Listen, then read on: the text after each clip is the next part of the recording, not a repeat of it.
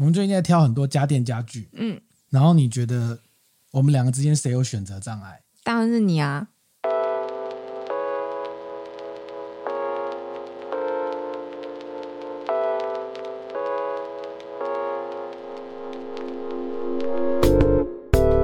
和你一起分享最美好的品饮时光，这里是喝吧葡萄酒，明明就你，你明明就有选择，我那个叫做什么，你知道吗？犹豫不决。不是，我有预算上的限制，我不是选择障碍。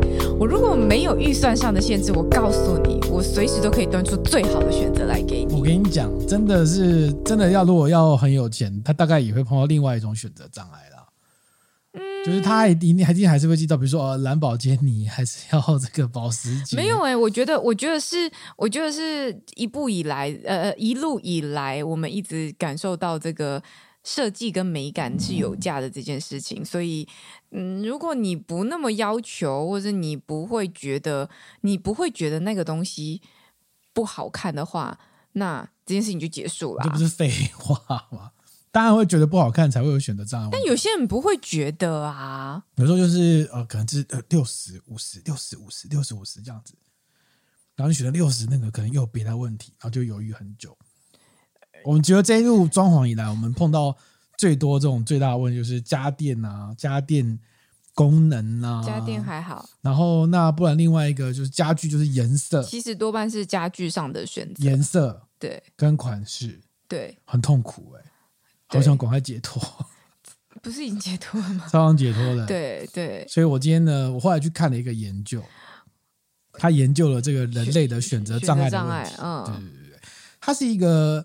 苏黎世大学的研究，这个苏黎世大学是在瑞士嘛？嗯，对。然后呢，他研究发现说呢，呃，他研究我看一下啊、哦，这个研究很有趣。他研究是人类的选择障碍到底会不会产生什么负面的影响，跟这个障碍的选择到底是不是对的？就是浪费时间啊，然后一些无谓的耗费心神。的付出，但如果你觉得你觉得无畏，你应该有觉得是怎么样做事比较对的吧？没有没有，我觉得对我来说是这样。你给我一个预算，给我一个期限，我就可以给你一个最棒的选择。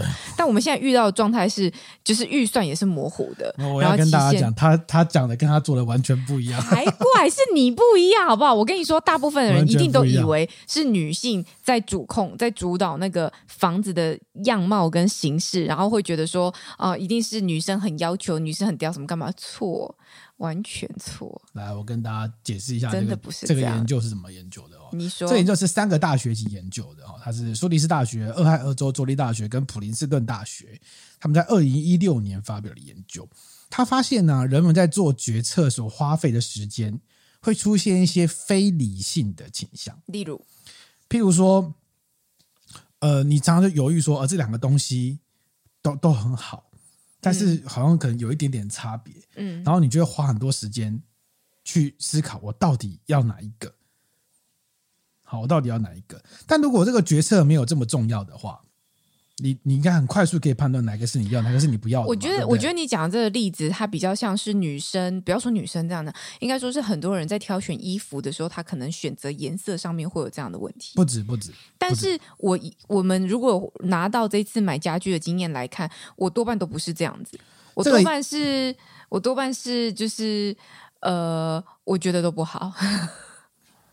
不是嘛？不是不是不不是，我觉得你完全不是这样子。哪有？没有，多半觉得都不好，但是我们还是有预算上跟选择的问题啊，对不对？对，所以那个那个不叫选择障碍，那个叫做没有选择。嗯，我觉得不是这样。不是，我们先解释一下这个研究。来，你们说，这个研你们说，这个研究就是认为说啊，就是说理论上说，我们应该对于说很重要的东西会花很多时间选择啦。然后比较不重要的东西呢，就会如果选这个跟选这个结果都差不多。很重要的东西是例如我吗？那呃，对对对对对对对，你有花很多时间选择？对对对对，没有没有，很快速就决定了，因为好坏差距很明显，好不好？哦，很不容易啊，okay, 很不容易，对对对，擦擦汗。我再我再复述一次，对对，你也打断我，我会从头讲，我要被骂了。对，就是一个决策，如果对你很重要，选错要面临严重后果的时候，你就会选说，哎，要花很多时间来想。但如果这两个选择如果都差不多，理论上你应该少花一点时间，因为都差不多嘛。但事实上不是哦。然后这个实验呢是长这样，这个苏黎世大学进行实验是长这样，他就找了一群人来，哈、哦，然后给每个人呢这个三十瑞士法郎，嗯，哦，然后三十就反正就给三十块啊，给他三十块，让他们用这个钱去买零食，然后每一个零食是零点二五块，这样子你都要选，好，然后这个游戏的是在荧幕上决定，就是你要直接按直接按直接按就来买就对了，然后三十块一个零食是零点二五块这样子，然后他购买的方式是总共给你一百五十秒，让你做一百个选择题。嗯，好，所以你每一题大概就一点五秒，一点五秒的思考时间嘛。嗯，然后选题目都很简单，就是跳出两个零食，然后选定挑两个零食就选这样子，就选一个零点二五这样子。对，好，那左边边看你喜欢选哪一个。然后如果你到一百五十秒你都还没有选完一百个零食的话，那剩下的你还没选完的就随机帮你挑，不管你喜不喜欢，随机帮你挑，这样子。好答案是这个样子，反正不管，然后最后结果你都可以拿到一百个零食就对了。嗯嗯嗯。然后，所以呢，荧幕上就会跳出一个一个你喜欢，一个你不喜欢的嘛，就很简单嘛。比如说像你对你来说跳出来，如果是什么呃呃这个什么豆子，呃不喜欢，很快就不要。嗯。然后喜欢的什么蛋，你很快就选了。对，对不对？对。好，但是如果呢，实验发现呢，就实验发现说，这个实际上真正来做的人呢，他反而是。会发生一个状况，就是如果是一个喜欢一个不喜欢的，他可以很快速的就选出答案，答案没有问题。但如果两个他都喜欢，但口味有点差别的时候，人们就会花了过多的时间在考虑那一题。譬如说，对你来说，可能就是鸡蛋跟鸭蛋，鸡蛋，呃，跳出来之后呢，或是呃，比如说呃，干贝跟虾子。虾子，你现在我速度很快吧？我就跟你们说，就会就会发生这个选择困难的问题。就是如果两个都两个都都是有你喜欢的，但差距就一点点。发现人们反而会花了过多的时间在这个事情上面，嗯。然后导致说对最后的结果来说，其实对你来说是没有太大影响的。因为我假设我一个喜欢不喜欢，我会选的很快，但如果两个都喜欢，只是一个喜欢多一点，一个喜欢少一点的时候。你还花了过多的时间选，那你可能导致的结果就是你做不完所有的选择题，嗯，然后最后都被人被电脑随机分配，选对，然后最后你就拿到你不喜欢的，嗯、对，而且这个研究啊，他发现了一个问题，就是，呃，我我后来去查这个研究的原始论文，他说呢，是他说呢，呃，这个研究不是只有存在人身上哦，动物也会。蜜蜂也会啊，蜜蜂、哦、他们花了一个一样的时间玩蜜蜂，哪一朵花这样吗？蜜蜂它会用花的鲜艳程度去判断它的花蜜多寡，啊、而决定它飞去哪一朵花啊。然后他们玩蜜蜂，他研究这个这个研究还有提到这个东西，但没有讲到细节。但大概上就是把蜜蜂在某个特定的实验的环境下，然后给它看不同花的照片，看它往哪边飞。嗯嗯。但是它的花的颜色解析度会超好的。然后，而且会越越差越小。嗯，然后他发现蜜蜂也会出现犹豫的情况，就是他会开始想比较久，要往哪边飞，知道吗？但是对他来说没有差，因为两个都很鲜艳嘛，所以两个可能都有很多花蜜，对哦，其实不是只有发生在人身上。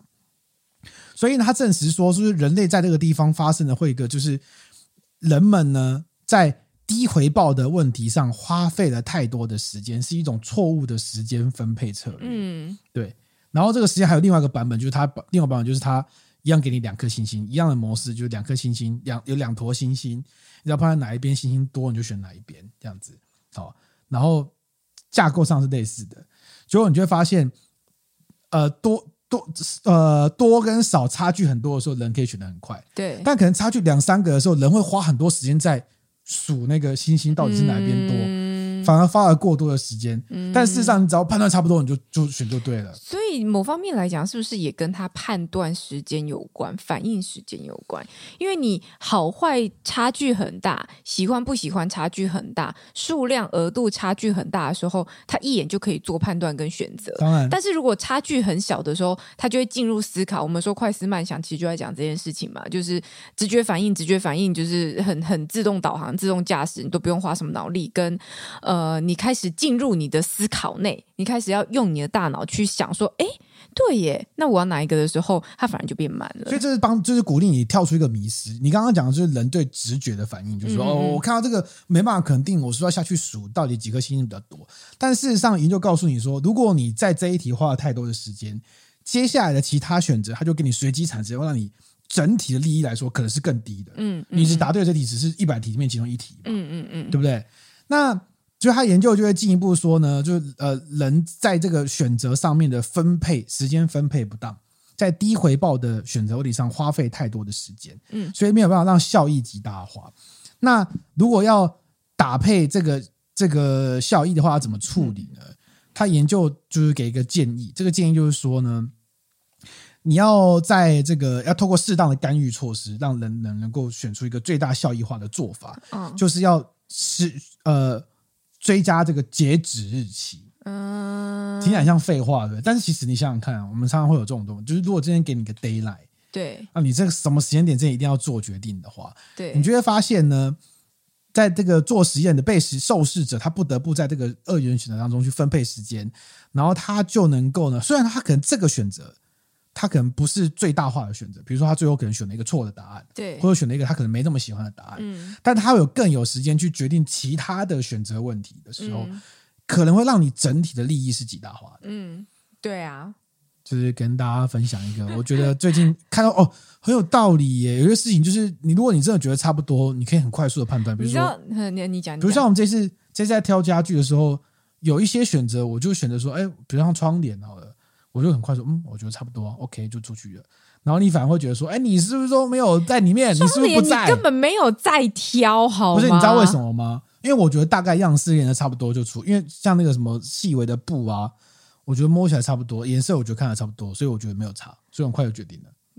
但是你会想到，我觉得那个其实是有差，但他觉得没有差。对对对啊，对，对，所以所以那个那个呈现的反应在于说，你觉得。你觉得没有差很多，可是我觉得其实是有一些落差可以去做判断的。嗯，对。然后你刚刚讲的那个题目呢，我觉得就回应在落实在生活层面最简单方式的最简单的呃实行的方式，就是你每天的中餐或每天的晚餐你就吃一样的，你就不用思考，你会大幅降低你很多的选择。嗯，每个人每个人每天花在，除非啦，除非你是做一个精致饮食，就是或者是你是以饮食为你的工作或什么，它占占你一个非常核心的一部分，你需要花费极大量的时间在你的饮食上面。不然的话，其实你在做一些早餐，每天都问今天中午要吃什么，今天晚上要吃什么，这是超级浪费时间。光你提问、思考、获得解答、前往购买，你要花多少时间啊？我觉得这超浪费时间的。最好就是直觉，你就是自动导航，哦，每天定这个，定定定定定这样子啊，吃吃吃吃吃，然后都不用想。我可以啊，嗯。我可以啊，但是每天吃一样的，每天吃不一样的东西，其实是一种风险分散的。假日啊，你还有假日可以去做选择。那你一个礼拜吃五天，你好几餐呢？如果你每个都吃一样东西的话，可能风险会累积。呃，所以就是其实你可以稍微还是跳一下，例如说这个礼拜都是猪，下个礼拜都是鱼，或者什么干嘛？你看你想怎么挑啦，或者是你就固定一家店，第一一号餐、二号餐、三号餐，一号餐、二号餐、三号餐也也可以这样子。那换句话说，其实就是你在生活当中的小事，如果选 A 跟 B，然后你觉得都不错，但是。一时间判断不出来的时候，就是我们鼓励大家就是随便选就好了，因为后面还有更重要的事情，让你把你时间节省起来去处理会比较好。我觉得这是我阅读这个研究最大的心得。嗯，嗯，理解，好不好？嗯，好，那我们今天来聊我们的葡萄酒题目。哎，你先来，我先来吗？你先来，你你你怎么突然突然 cue 我？好，我被被 order 一题，其实什么被 order？明明就有人没准备，好不好？要准备什么？你是不是要跟大家分享一个那个香港首富？没事，我要 哎，我妈的，你准备的吗？临时再把它丢回来给我。哇，你是不是有一个要香港首富买这个葡萄园的故事要跟大家分享？这个临队友临阵脱逃，大概就是像这种感觉，好不好？好，我跟今天大家跟分享一个新闻，就我最近看到一个葡萄酒新闻，还蛮有趣的，嗯、就是。这个葡萄酒新闻呢，是讲到有一个香港的首富呢，他买了一个他他他有旗下的公司去收购了澳洲玛格丽特河第二大的葡萄园，嗯，然后收购完之后，他成为澳洲跟纽西兰葡萄园最大的持有者。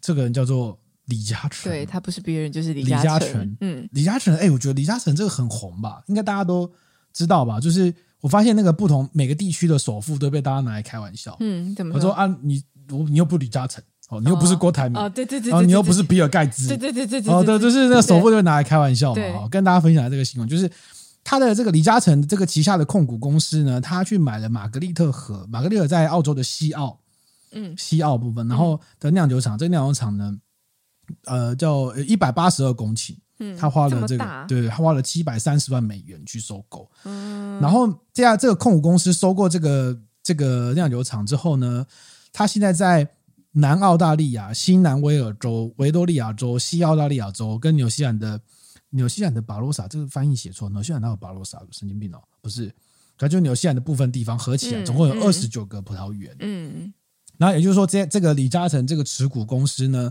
他在澳洲跟纽西兰总共拥有七千五百公顷的葡萄园，是全世界前十名的葡萄园持有公司哦。大概这个在前十名应该应该有 LVNH 啦，哇塞对不对？但是它也蛮大的，嗯。然后呢，当然这个很有趣的点是说，呃，其实澳洲近几年就我现在念的都是新闻内容啊，就是澳洲近几年跟中国的关系不好，嗯，然后因为中国实施了很高的那个关税关税嘛，对，然后就导致说。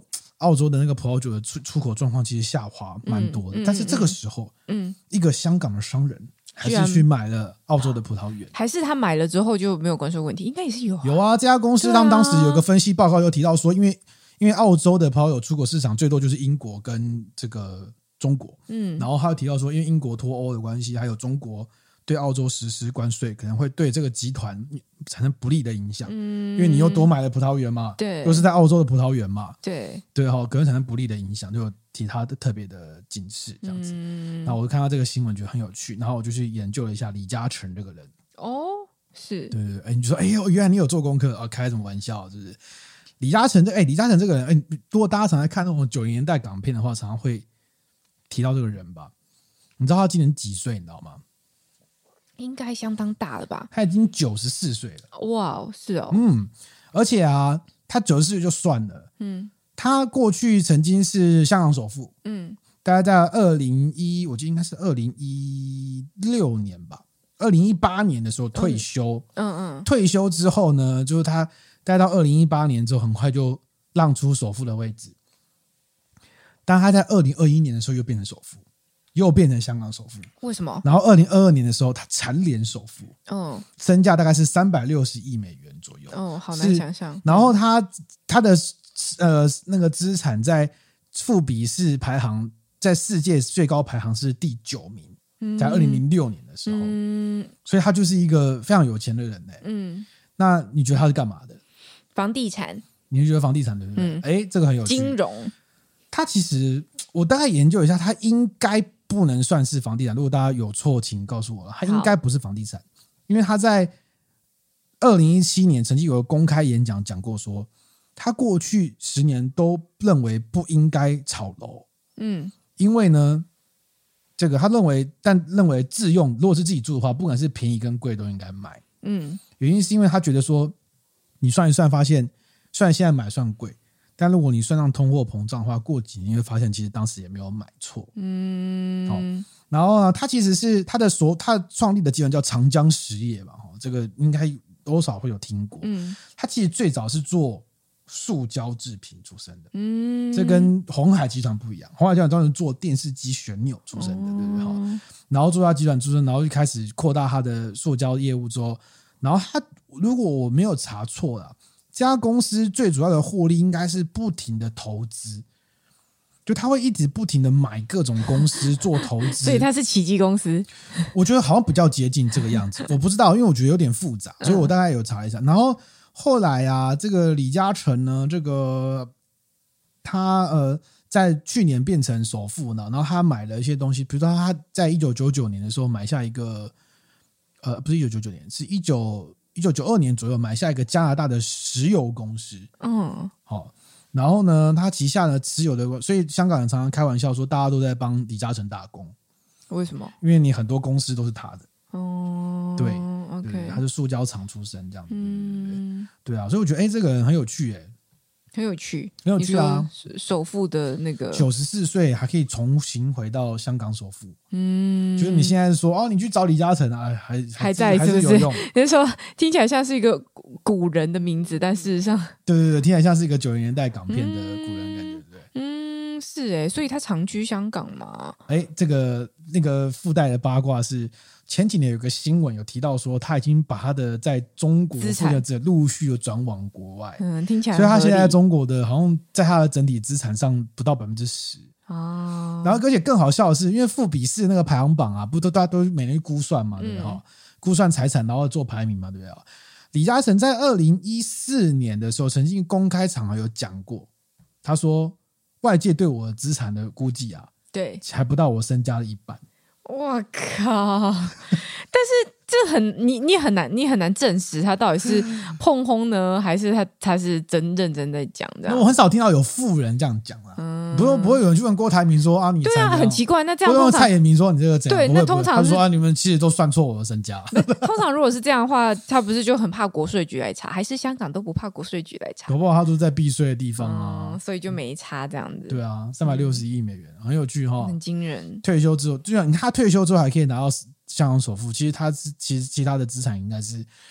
蛮多的，跟他退休没什么关系，会会会让人家有一种富可敌国的感觉。哦，他确实是这个国应该就是香港富可敌国，他确实富可敌国，就是可可敌一整个香港这样的感觉。没错，对，感觉都在他掌握之下这样子。没错，这样听起来是不是有点像那个财阀家的小儿子？哦，我们近期在看，就是哎，前阵子。看看看完看完一阵子，就是那个韩星宋仲基的新片，叫做《财阀家小儿子》。我觉得这部戏整个整个剧就是一个呃呃台湾霹雳火四点零。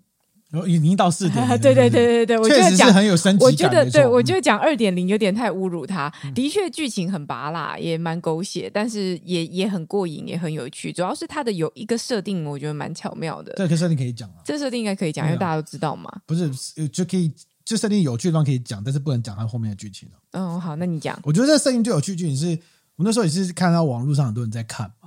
哦，就是等会在讨论，然后我们就跑去看，然后看了第一集之后，哎，怎么那么拔辣？他就是一个财阀家，这个财团内斗，会有爷爷啊、爸爸，然后大家争夺继承人的位置，然后，然后你就会发现有一些戏就是大量会在室内，然后大家都要 背对背对镜头讲狠话，说哦，好熟悉哦，就是霹雳火嘛。对，然后看了第一集前前面大概五分之四，我就说，哎，这看起来很无聊啊，怎么会这样呢？然后。直到第一集最后一幕，让我觉得，哦，好像不一样。发生什么事了？第一集的最后一幕就是男主角死了。对啊，因男主角死了之后呢，他有他以一个另外一个身份，就是像附身吗？不确定，就那个身份出现在这个财团家里面。就是男这个男主他原哦，我们真的超级不爆雷。啊、这个男主他原本是这个 整个集团这个财阀这个集团里面的其中一个角色，就他对一个小喽啰。对对对，就是就是其中一个角色，然后就有他因为就发生了意外之后，在第一集最后就死亡，死亡之后，他突然好像有一种附身感，附身到这个财阀里面的非常非常重要的的某个人的角色身上，这样子，嗯、对，然后用另外一个人的身份开始他的。新的人生，而且是倒带的，而且是他回到好几年前开始。对对对，就你说他是像读取记录档，换一个职业重新出发啊！对对对，就你说他是穿越吗？嗯，他也没有讲明白他到底是不是穿越，对，也没有讲清楚，所以大家就会有一点好奇，想说到底发生什么事，然后就接追着看。但追着看中间的剧情，大概就是就是就会有一些有趣的进展了，但也有一些很拔辣的部分。对对对对对。但是因为男主角够帅，然后一开始的剧情设定有有悬疑感，对，然后那个悬疑就要横贯整个剧情。对对对，而且我。觉得不只是男主角够帅，应该说是跟男主对戏的那个那个集团的那个大家长是非常非常。大家都在讨论，就是那个集团大的那个演爷爷那个角色演技非常之好，对，蛮有趣的，甚至一度就是碾压宋仲基，应该就是碾压宋仲基，宋仲基就是靠颜值颜值在撑，非常装无辜在撑，对对对对对，所以蛮有趣的，然后大家就会一直。我就就一直想要追着看，然后想说看到最后结局到底是什么，到底发生什么事，到底是什么问题这样子。嗯，嗯我觉得蛮好看，而且看整个家族的斗争，就是家族斗争，大家台湾人应该都很熟。对对，大家很熟，大家很熟。毕竟是台湾霹雳火。没错，没错，没错，大概是这样。对，然后再来就是大家影射说剧中讨论那个可能是三星集团啊，嗯，但我后来查一下，有一点像，不太像。它有结合了三星很多的元素，但也结合了其他集团的元素哦，例如说。他那个大家长那个陈养哲嘛，嗯、他叫陈养哲，嗯、然后其实三星好像也叫什么什么哲，嗯，对，就是名字有接近，然后脉络有接近，可是可能里面的其中一个媳妇，她其实不是这个集团里面的媳妇，她是另外一个集团里面的媳妇的角色挪用进来，哦、就是他有一些，就是、mix 对对对，哦、但总之他他用一个。啊非常经典的这种典型家族争产的故事在，在在在做啊，但是做的蛮有趣的。我那时候看完这部的时候，我觉得好恐怖哦，我觉得台湾的那个剧本都没有办法写那么好。应该说他剧本价格剧本没有说特别厉害，对啊，他一个关键的地方动了一个元素之后，你就觉得哎，好像有趣了。对，然后再加上呃，场景跟人物都塑造的不错，我觉得人物其实都塑造的不错。嗯，你觉得人物每个人都是生动，你不会觉得说就主角。主角很很很独立，然后很特别，然后很威能，但其他人就是真的是小啰啰，不会不至于，哦、你就会觉得每个人的角色都是立体的，这样、哦、这样比较有趣了，这样比较有趣，嗯嗯，嗯。所以相对来说，他的前期演那部什么《黑暗荣耀》是不是？那《黑暗荣耀》目前还在目前还在上映中的，对对对对对，我是看不太懂在演什么。他其实也是一个拔辣的复仇剧啊，就只是就是嗯。怎么讲呢？就是就是，我觉得他没有把那个人物铺人物的复仇的故事刻画的很清晰跟强烈。就是到底当初为什么当他一开始可能被欺负的原因是什么的？嗯、这还好，这应该都不算暴雷，就是就是你外面看得到的剧情这样。对啊，为什么为什么女主小时候被欺负？她到底为什么会被欺负的这么惨？为什么偏偏找她？就是其实没有没有把她刻画这么具体，以至于你现在复仇，我就觉得。哦，对对对对，就是情感共鸣比较低。这样讲讲，好像宋仲基比较会挑剧本。宋仲基挑的剧本的确都比较有趣啊，看起来是这样。像之前有一个那个什么号啊，有吗？那个那个那个，虽然我们没有看啦，什么号？我有点忘记了。这个什么集结号？他我忘忘忘记了，就是他会挑太空对，还是什么之类，就我们没有看。就但是他会尝试着想要突破，去挑不同类型的剧本来来。表演我觉得是蛮不错的，对，嗯，好，OK，推荐推荐吗？推荐蔡发家，蔡发家小儿子我觉得蛮对的，嗯嗯嗯，好，那你还有其他的？还有第二则新闻，跟什么有关？就是当然跟葡萄酒，我们是喝把葡萄酒，只是忘记。OK，好，来，第二个新闻呢，跟刚刚的延伸有关。我们刚刚提到说，澳洲因为近年那个，因为这个跟中国贸易摩擦，其实算贸易摩擦不算，就算政治摩擦吧。政治摩擦变成贸易，国与国的关系摩擦，对对对对，然后就延伸嘛，哦，延伸出去嘛。那澳洲葡萄酒下滑的话，你觉得哪一个国家会受惠？纽西兰？怎么可能是纽西兰？哦，我想说距离很近嘛，产量纽西兰太远了。OK，答案是法国喽，答案是波尔多。哦，OK，波尔多呢？这个近年呢，它因为这个澳洲葡萄酒下滑的关系呢，他们在。对中国的出口大幅的增加，呃，我看到一个数字提到说，就是法国地区出口中国的 AOP 葡萄酒，嗯、所以 AOP 葡萄酒是法定产区命名管制的葡萄酒，里面波尔多占百分之七十，这么高啊！嗯、但剩下应该就是布根地了，我觉得，所以很快很快波尔多嘛，哈，嗯，对啊，但波尔多呢，在去年底十二月底的时候呢，发生了一件事情，就是当地的酿酒师。走上街头，嗯，抗议，嗯，是要求呢，这个政府要补贴他们移除葡萄藤，所以就是不想种了吗？对，不想种了。这个抗议活动呢，是波尔多地区近二十年来最大的抗议活动。嗯，参加的人甚至有波尔多葡萄酒工会，嗯，工会也上街抗议哦。好，嗯，原因是是这样子的，他是说呢，因为因为啊，这个澳洲。这个下滑，波尔多出口给中国大陆卖的很爽，然后结果中国大陆因为疫情的关系，就是封控，封控到爆，所以他们对那个葡萄酒需求量就会有大幅下滑。拜托你连马铃薯都买不到了，结果买什么葡萄酒？对耶，对不对？对，所以就导致波尔多的那个出口急剧下滑。那下滑之后呢，就会你看嘛，急急速酒庄受伤的受伤的几率应该不高。因为它是就是奢侈品嘛，对，但是受伤最多就那种大区级的，嗯，哦，波尔多大区级的葡萄酒的酒农就受伤，嗯，嗯，那他们更更惨的是，他们就酒卖不掉就算了，他们连要把酒庄卖出去，就是我我不做了可以吧？酒庄卖出去都找不到人买，就也没有人要接手酒庄，那就没钱了，怎么办？嗯、不完蛋了嘛！所以他们要求呢，政府应该要这个鼓励我们，好，比如说我们这个每移除一公顷葡萄藤，你要赔赔给我们一万欧元。所以干脆就是不种了，但是希望政府补贴它拔根的这样子。对，这个在政在台湾也有一样的做法。台湾也有，就台湾台湾也有啊，台湾有啊，不知道吗？台湾在移除哎，对对对，台湾在那个台湾在这个某种农作物，如果它今年是被试判成旺季的时候，那对台湾的这个农产品管控就是说，比如说啊，假设凤梨好了，嗯，那凤梨今天研判的哦，可能会旺季。会太多，好，会太不是忘，不是不是 forget 那个忘记，对，会是量太大的旺季，嗯、然后他就会台湾政府就会补贴说，哎，那那你是不是不要种，你就是赶快喊停不要种，那我补贴给你一部分的钱。他就要控管那个市场上的总量，那价格可以维持。对，讲到这个，我就想到，其实过去都有印象，就是在跑农委会的时候，过蛮蛮久之前啦。然后当时其实农委会他们都会去评估，说今年可能什么会超额供给嘛，例如说高丽菜量啊，嗯嗯或者什么水果量。他们在这些农民在在耕种的时候，就是他他要下去种还是什么干嘛的时候，其实他们都会有一些警示，他们会评估那个量体，然后去给你一些警示。但通常他们都不听。嗯，为什么？因为我觉得你别人也会拔，对，就对，就是因为我想要赚钱，我还是照种啊，然后到最后种出来，哇，真的超过怎么办？然后又补贴，你就会觉得说那政策很混乱、奇怪，插出去讲，没错，这倒这倒是真的，对啊，这个，然后然后他们希望移除这个东西呢，移除之后，主要是因为不只是这样，是因为他们近几年因为气候暖化的关系，大家所有人栽种的成本都变高了，嗯，然后再加上。俄乌战争的关系，你可能一些运输成本或者玻璃瓶的成本也都变高了，所以他们也觉得利润太低了，不想做了。这样对啊，所以就会有这种问题。那我比较疑惑的是说，为什么一定要政府补贴他们？他们拔根是很贵吗？那他他不他不拔就放在那边烂不行吗？但是如果土地没有办法做其他利用哦，嗯，对，如果要拿来种其他东西不行吗？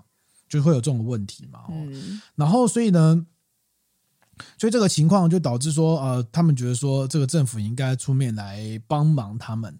那比较特别是，连波尔多葡萄酒工会都上街去抗议，原因是因为他们认为说，嗯，他们评估啦，这个波尔多目前大概有记录在案的葡萄酒那个公顷数，葡萄藤公顷数，嗯，大概是这个十万八千公顷，嗯，好，是全法国最大的 AOC 产区，所以他们认为说呢，应该至少移除百分之十。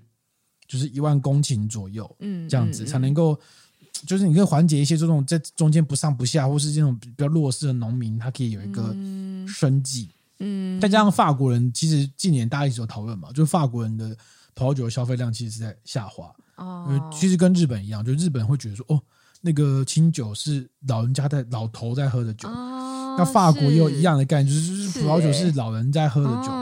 我们要喝一些更新潮、更去油的东西，所以就有这种很老，跟我们现在喝葡萄酒的概念不一样。嗯，例如清酒嘛，清酒反推销回去这样子。呃，对，也是有哦，像 Hop-Chon 他们就在推清酒，他们觉得很好搭法餐嘛，嗯，对不对？然后呢，但是所以这当了上街抗议一样，法国人抗议就举牌子啊，结果上街上吊，不补助就上吊，大概像这种概念，对，像这样的标语这样子。嗯，那你说这样补助有没有这个抗议有没有影响呢？对，有没有影响？当然是。没有啊，啊，没有啊，你小看法国人，小看法国政府，小看法国政府，小看政府说：“哦妈，我每天身为法国的治理方，每天抗议还少吗？是是少了你们吗？每天巴黎都有人在跟我抗议，你还记得黄背心运动吗？对不对？哦，都没有，反正就没有什么差别，所以就是发生一个这样的情况了。嗯、不过，就大家也可以关注一下，说目前世界葡萄酒的那个脉动，你可以发现说，哎，大家卖不动的时候，其实会往哪边跑，这样那个就会往哪边跑。嗯嗯嗯。所以吧，那那他们就只能先放着喽。对啊，不然怎么？那要是你怎么办？是说，要是我怎么办哦？嗯、因为因为我没有办法评估他们要补助的这个款式，他们其实呃，如果要自己投入金额去拔根的话，是不是成本很高很高，高过放给他烂？其实我我看到这个新闻，觉得感受比较深刻的是，就是这个世界上的经济跟中国的经济影响脉动蛮大的。你看以前在波尔多，啊、呃。尤其是波尔多右岸有很多中国人想去买，嗯，买买那个酒庄。对，那如果中国没钱了，那你就想买也找不到人买，哎。可怕呢，对不对？所以这人海战术跟资金的部分，真的还是掌控了很多是很多东西。对啊，然后、嗯、而且你看，像法国这种碰到问题，有时候我鼓励你去移除葡萄藤，移除完之后。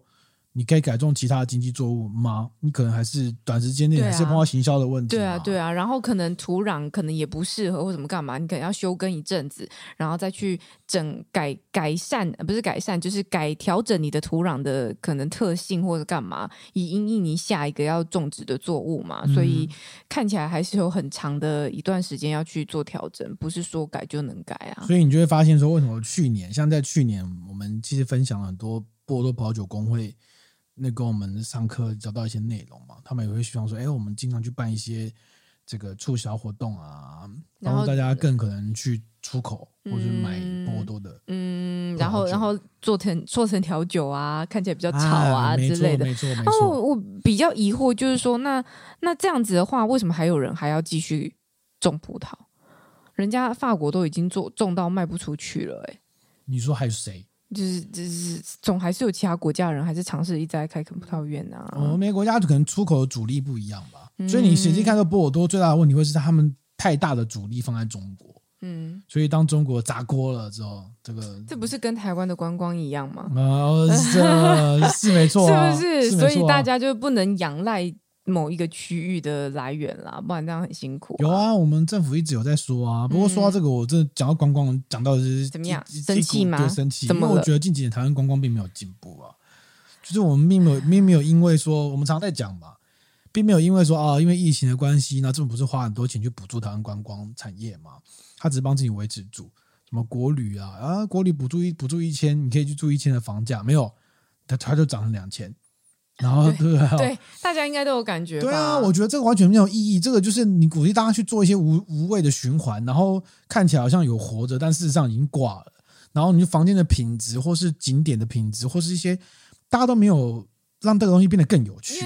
对，然后因为缺乏竞争力嘛，其实大家常在，尤其是因为疫情的关系，这两两三年大家都在国内旅游，大家感受应该蛮深刻。就你拿台湾的国旅的房价去跟国外去做比较，你会觉得说那个竞争力是蛮低的，尤其是跟邻近的国家，你跟日本一比，哇，就觉得说台湾的房价什么意思这样子。嗯、对，但当然可能呃地价也有关系。我觉得人力的话，应该还是日本人力比较贵啦。可是。总而言之，就是我们有没有政策导向引导他们去做产业升级这件事情，是一个很大的问题。可是这东西又涉及比较复杂的利益跟政治，还有选票，看来我们觉得嗯没有办法做啊。就是没有一些有创意的做法。有创意做法，那个创意是要要做，是我觉得呃两个部分，一个部分就是他有求生的需求，一个部分就是他有呃这样的风土民情。例如说，你在日本，就即便他并不是有一个求生的需求，就是他不需要透过这样来揽客，但他还是会把他的呃呃观光，就是游客游客中心的台面收拾得干干净净，海报还是会贴得整整齐齐，或什么。我觉得那是一个风土民情跟就是国族文化的不同，他习惯他就会这样做了。Okay. 对，但是在在你说在台湾，我们坦白这样讲，我们做自省，就是反省一下，的确就是。